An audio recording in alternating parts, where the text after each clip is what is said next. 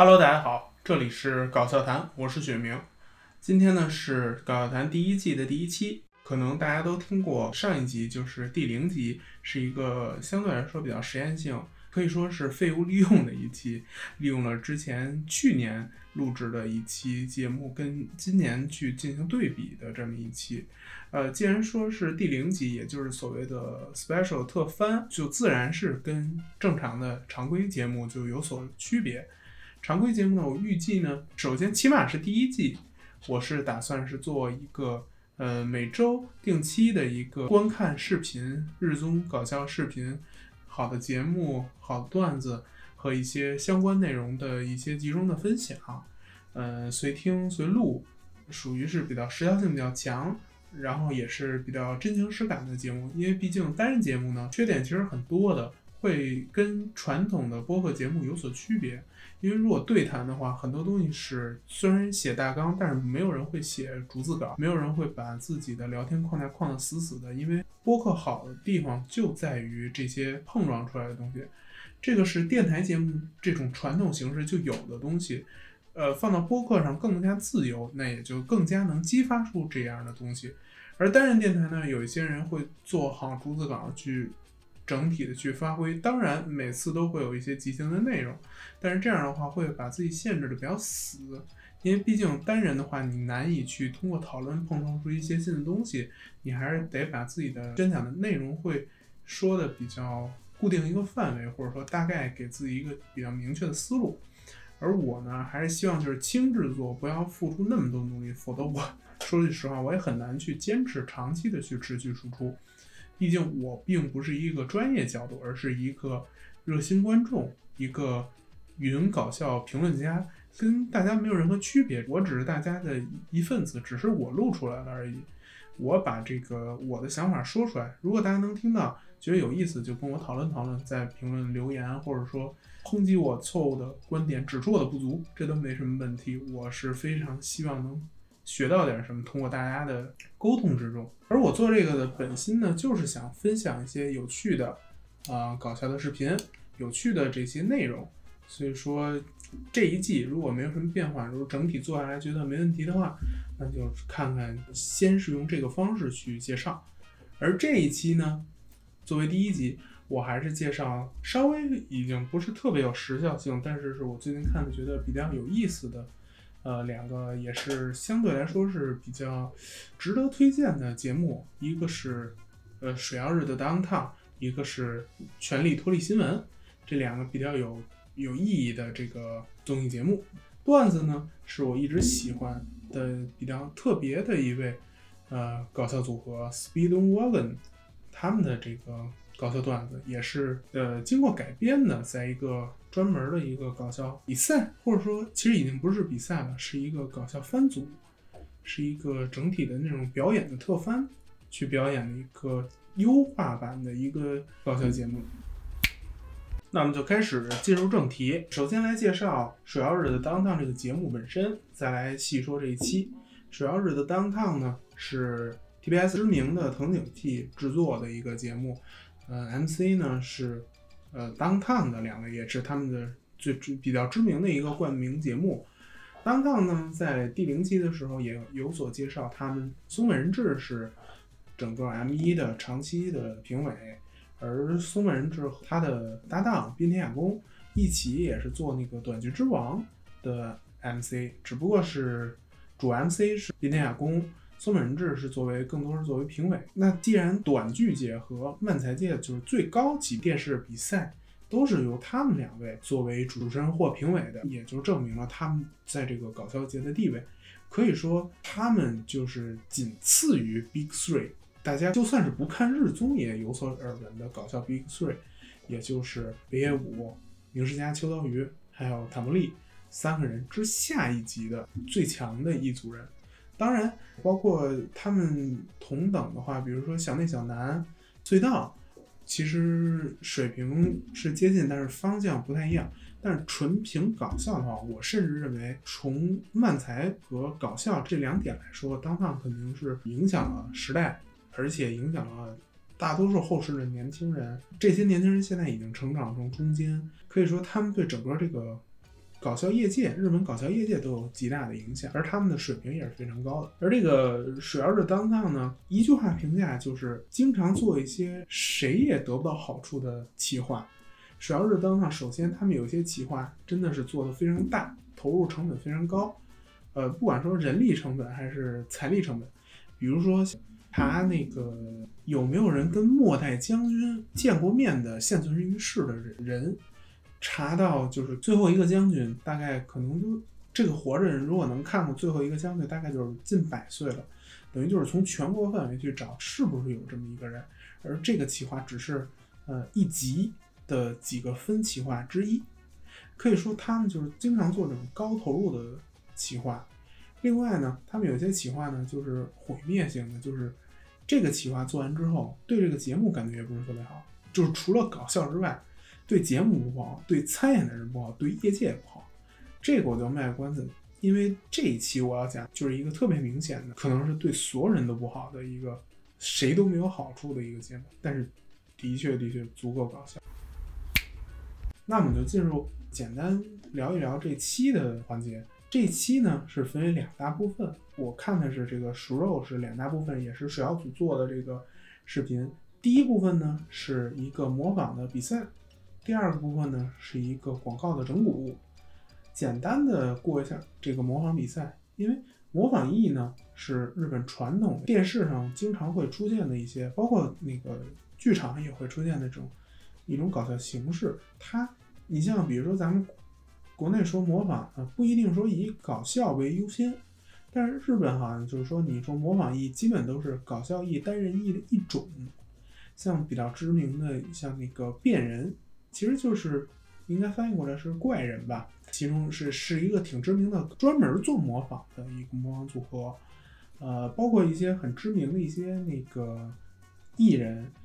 不管是组合艺人还是单人艺人，他都有一些模仿艺，比如说之前以模仿知名的这个呃美妆男大姐伊可桑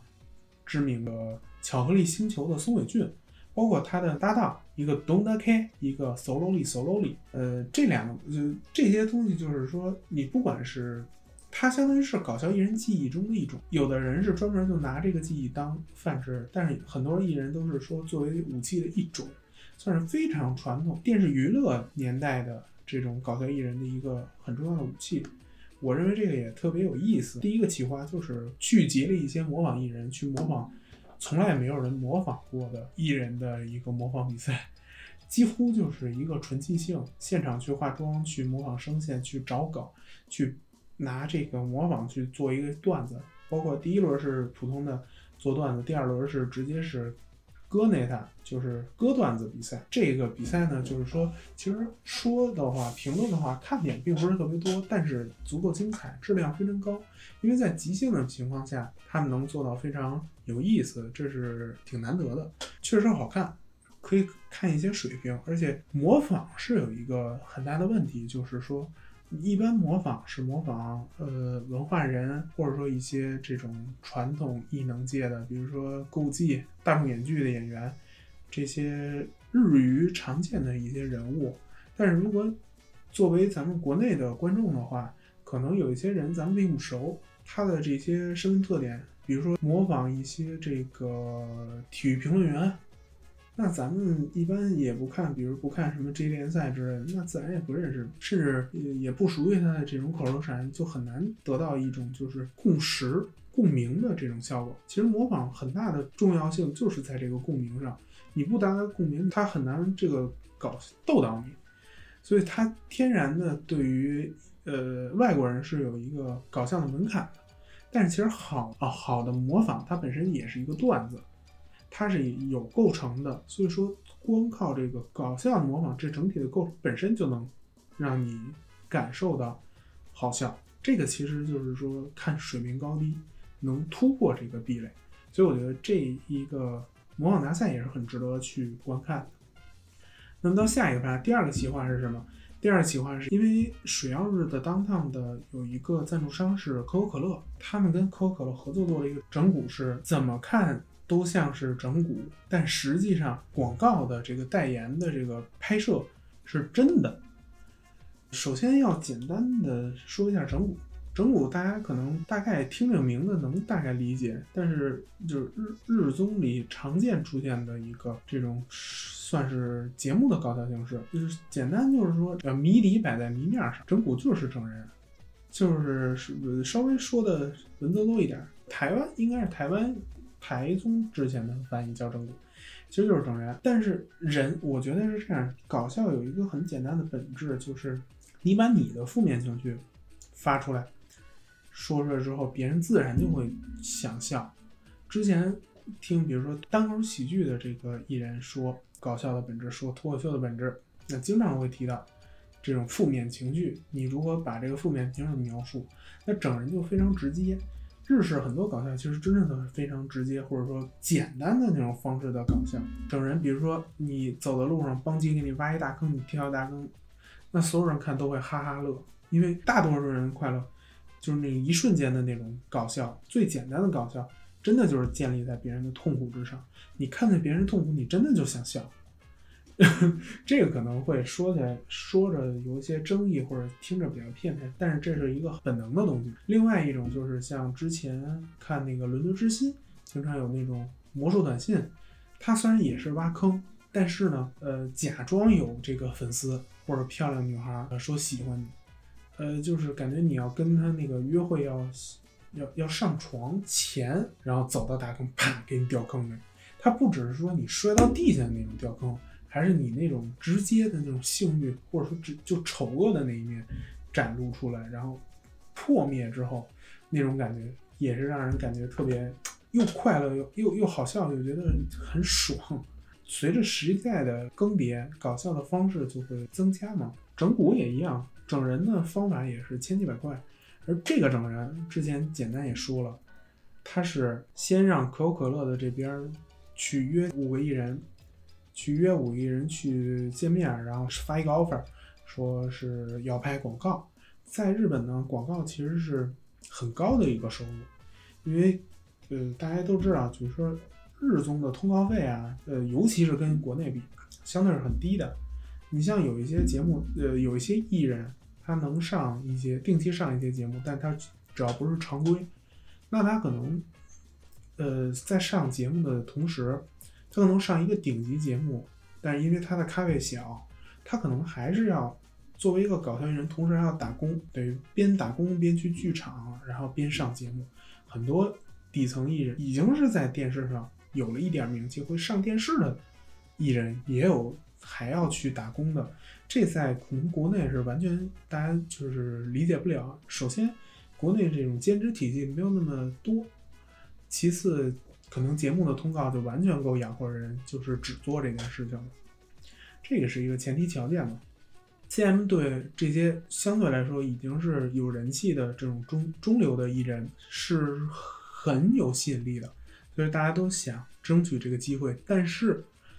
很多被整的艺人，我这个节目也很想聊聊搞笑论，聊聊做综艺的这种经验谈，是聊他们在综艺节目里会聊一些自己做综艺的经验谈。你像这种事儿，其实就是跟行活一样，你做的多了，你自然就有一些套路，有一些这种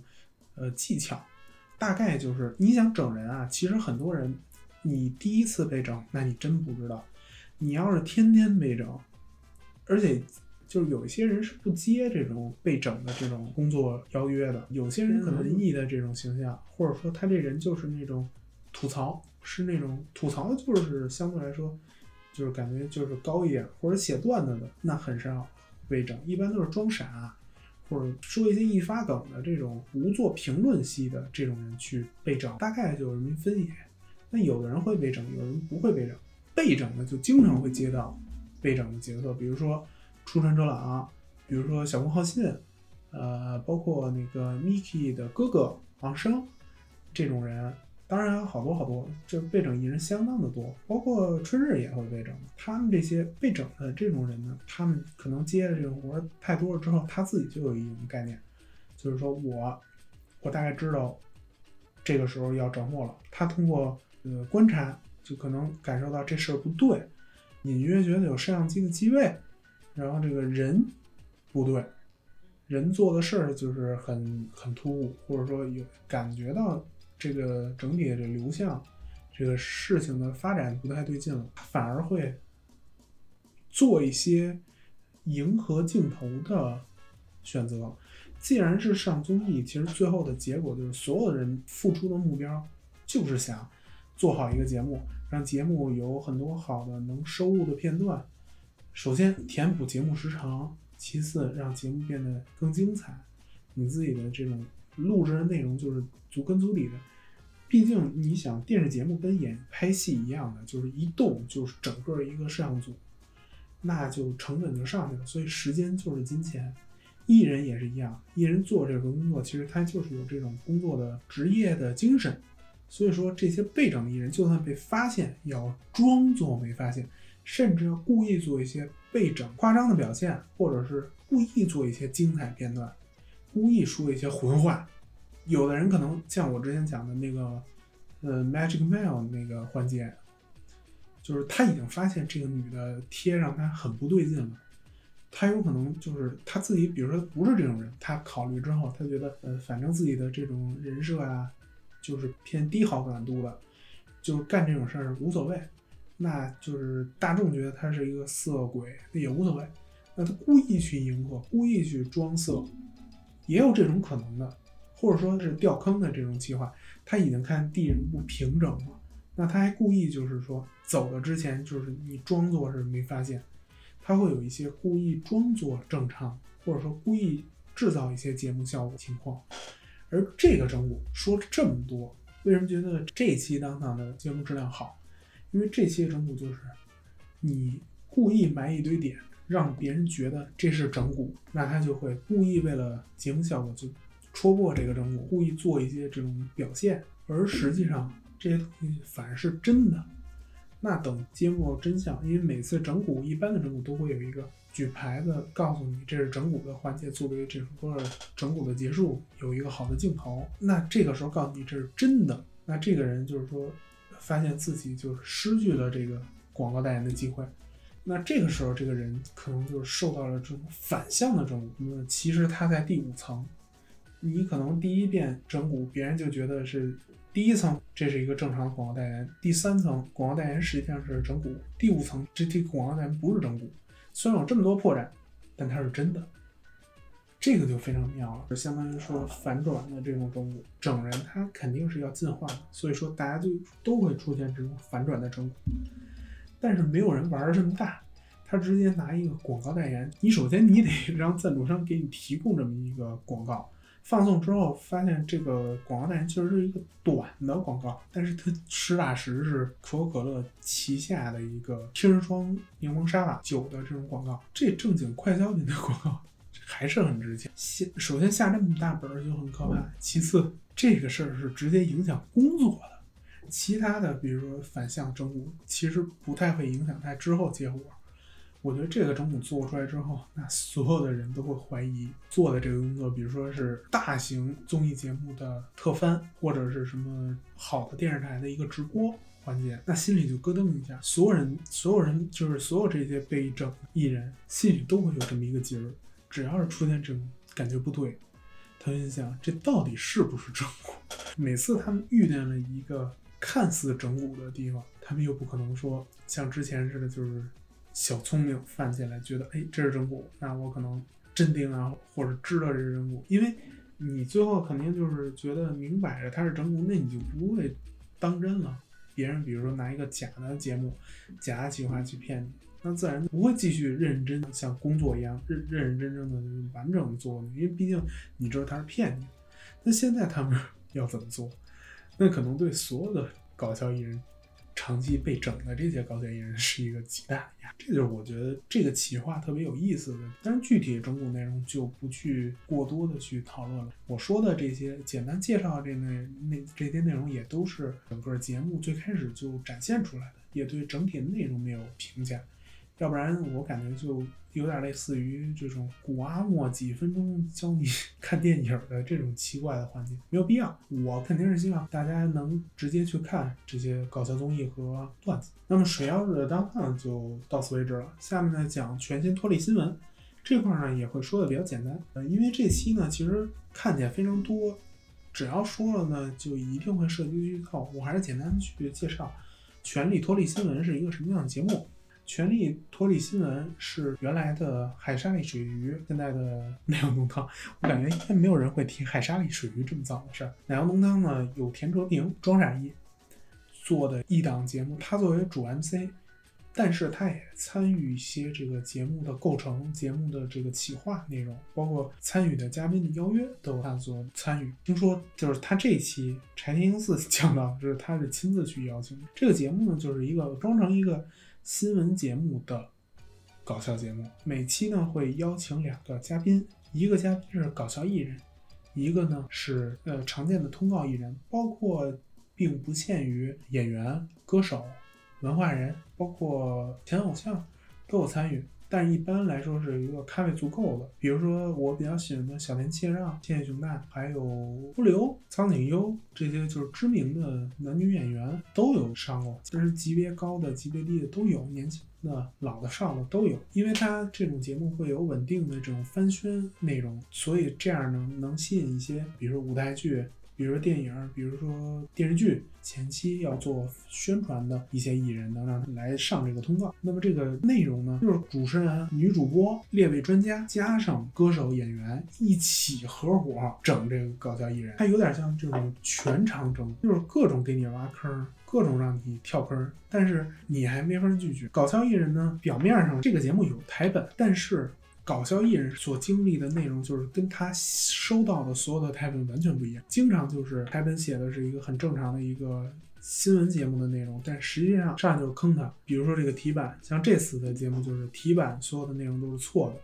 让他去全力吐槽，把这个错的给演过去。你想就不可能，呃，准备好的这种看板题板怎么可能错呢？但是错他还告诉你有几个错，让你给吐槽出来。让你火眼金睛看出来之后再吐槽，这就特别考验这种搞笑艺人的即兴能力，很多很多。这个等于就是其实特别看这个搞笑艺人的即兴能力和企划本身的质量。所以说这个节目一般来说我也是挑着看的，不像阿 m Talk 或者 Limbo House，基本是有时候肯定都会看的那种。这个节目因为好就好在它会有偶像、有歌手、演员去去宣翻嘛。之前就是版被版权的不太厉害的时候，经常能看到有一些翻宣的艺人个人字幕组会翻译一个节目，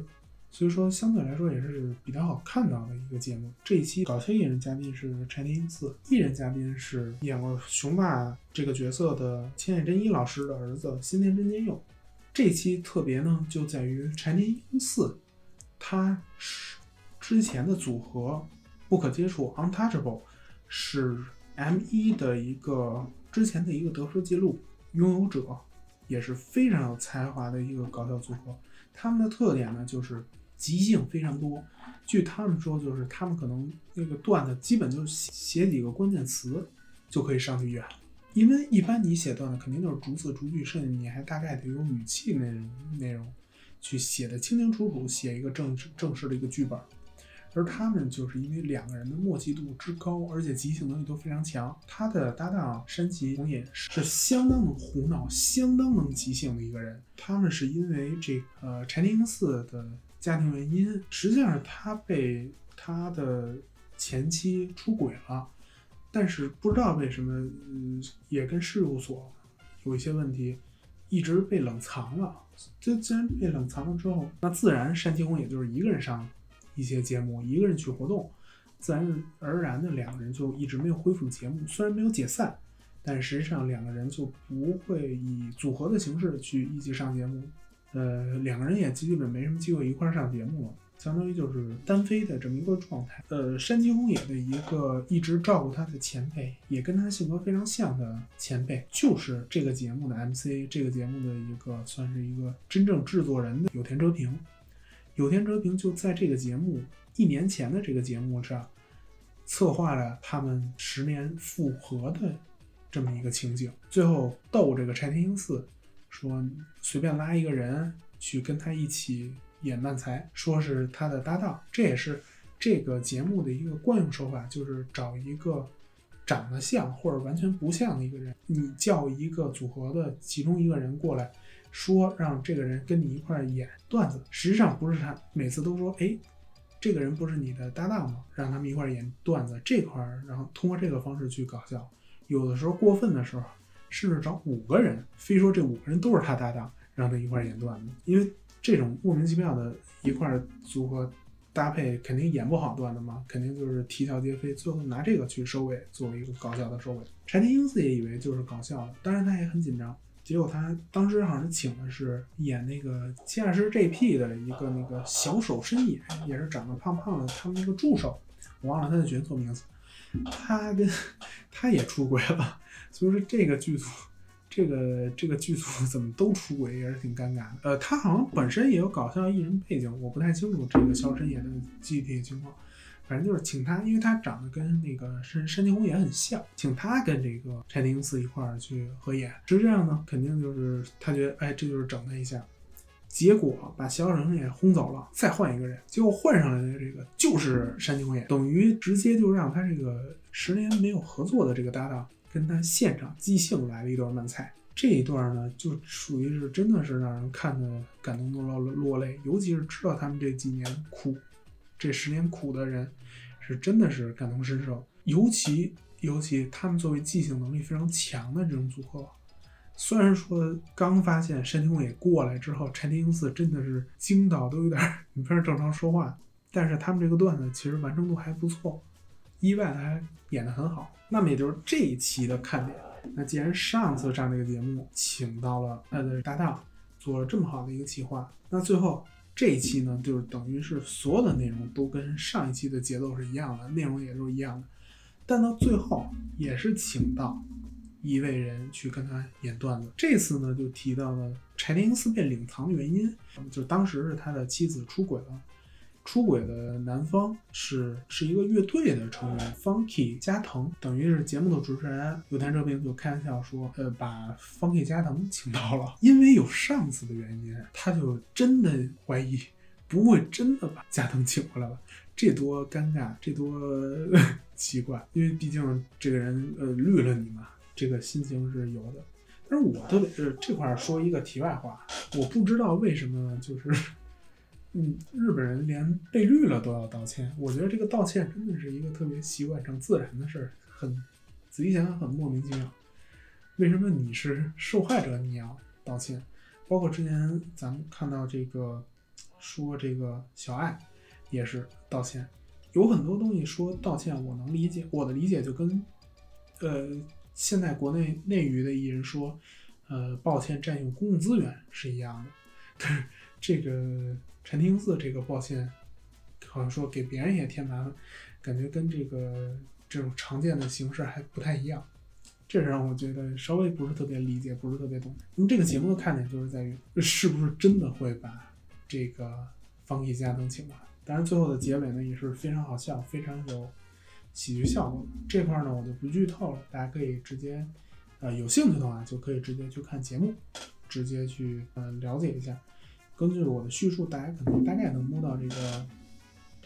不会说是头一次接触这个节目，可能大概能摸到一些节目的那个内容。那么这一趴就彻底结束了，咱们进入下一节，就是这个搞笑段子的推荐。那么最后呢，介绍这个 Speedwagon 这个段子。Speedwagon 呢，呃，也不多做介绍，他们主要是这个爱知县民，属于名古屋这个都市圈这一块的。特点呢，就是小泽呢是一个世界观特别特别的人，也经常会说一种那种让人摸摸不到头脑、听着特别哲学的情话。他的搭档井户田润，井户田润大家可能不看搞笑综艺或者说漫才的人，可能会了解他的前妻安娜幼时，一直是那种长得非常童颜的一个呃女星，最近也在拍电视剧，你可以看到就是。你能感觉他老了，但是他那个整个那个长相还是属于比较年轻的那种。两个人的组合呢，呃，最著名的段子呢，就是两个人一起的。小泽的特点就是会说一些这个让人摸不到头脑，就是看起来很哲学的这种情话。井户田呢就会接近这个段子里喊“好甜啊麦”，呃，这个这么简单的一个配合就能让人觉得特别搞笑。这是他们整个这个大多数段子的一个构成。而后来这个类型的段子不是特别火之后，井户田润又又有一个一些单人艺，比如说那个汉堡汉堡肉师酱这些单人，但是跟他的组合呢段子呢就不是那么相合了。虽然说他有些段子会用，而这现在演的这个段子呢，就是以小泽这个说情话然后好甜的这么一个段子为结尾。这也是他们经常演的段子，而在这个这个节目去特意就改编的一个算精编版吧，也是常见的世界观。小泽跟呃井户田润去聊，我要我准备谈恋爱了，或者怎么怎么着，连自己恋爱往事，但是完全把井户田润放之不理。这是他们段子一个就是一个内容。我觉得这个段子有意思的地方就是什么？他在段子内部就有一个第四堵墙的概念。最开始想做跟井户田润搭话，这是一个正常漫才的一个套路，就是说，比如说我们要说，哎，简单的提几句前前情摘要之后，直接进入这个，不管是演一个场景，就是进入一个小短剧的这么一个环节，还原短剧的环节。还是直接进入角色，你都得会有一个前期的这种开头，嗯，小过场、小过门。他等于除了这个过门之外，小泽就自己在演。呃，井田润呢，等于是一个吐槽音轨的这么一个形象，就是他已经是不在小泽的这个短剧里了。因为这个时候井田怎么吐槽，小泽已经不理他了。这都不是在打破第四关，等于再注一个第四关。他等于演了一个剧中剧，漫才中的短剧，然后井田润等于一直都是一个让你抽出来去吐槽。这个形式的段子一直特别有新意的一点，在最后，你既然抽出来之后，你的吐槽就跟那种互动的吐槽不一样，你可能更加能抓重点，因为他已经不理你了，你就可以专注的去吐槽，你没有互动的这个内容。而小泽的那个纯粹是展现他世界观的那种搞笑，展现他这个谈恋爱的一个经历，然后他一说一些这种甜蜜的情话，然后他去做一些符合他世界观比较犯傻的事情，比较。天然的事情，井户田润一直在吐槽，而到最后突然就是井户田暴起，因为这个短剧内容就是小泽因为恋人的这个事业有成，小泽就觉得两个人就慢慢的有摩擦，嗯，不要在一起。最后因为井户田润看不下去了，他直接就突入了这个环节，就是他之前只是在一个局外人的吐槽，小泽不理他，而他这个时候高声喊，作为一个突破口。他等于又进入了这个环节，等于说小泽演的这个角色，小泽等于同时，因为他一个人演这种独角的短剧，他等于同时演三个角色，呃，酒吧的老板娘，小泽，小泽的女朋友，三个人，等于同时他打破了之后，小泽发现井田润的存在之后，这三个角色也就开始跟井田润有交集，这个时候就是真正的相当于是之前那一段的吐槽。之前那些剧情短剧的剧情就变成了浮现，最后由打破这种内部两个人内部的第四堵墙的这种行为，开始集中的把这些浮现进行回收，最后达到一个特别搞笑的效果。这是我觉得这个段子非常有意思的看法。一共这个段子也就是五分钟，虽然我这个评论这个段子花更多的时间，也没有讲这个段子实际的细节，但我希望就是大家听完之后呢。有兴趣可以翻来看一看，看一眼这个段子本身。那么这期搞笑谈就到这里了，欢迎大家使用泛用性播客客户端，如苹果 Podcast 和小宇宙以及喜马拉雅收听本节目。欢迎听众在各大收听客户端中关注本节目并留言。我是雪明，这里是搞笑谈，大家下一期再见。